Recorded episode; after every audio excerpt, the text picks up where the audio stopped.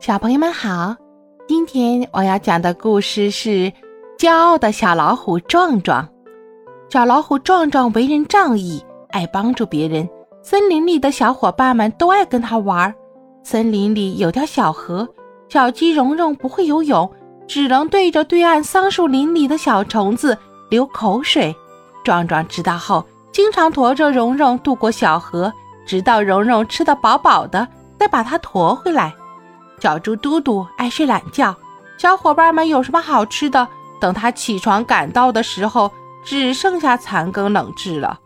壮壮每次都会特意为嘟嘟留一份，不管嘟嘟什么时候到，都能吃上一份可口的美食。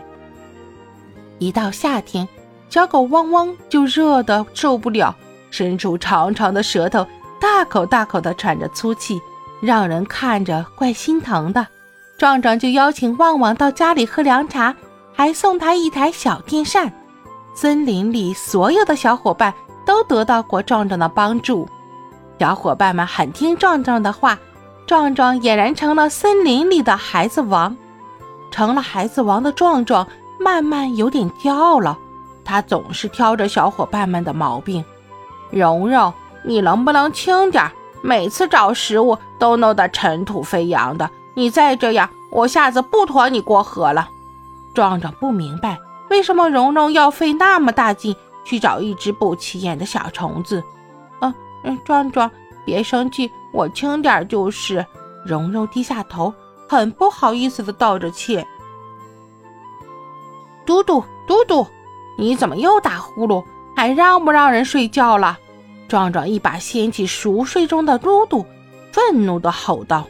嘟嘟默默地走开了，他得找个没人的地方睡觉，免得打扰别人。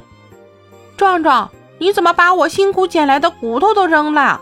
壮壮满不在乎地说：“我看那上面一点肉都没有，啃起来没味道。”哎，那好吧。汪汪什么也没说就走了。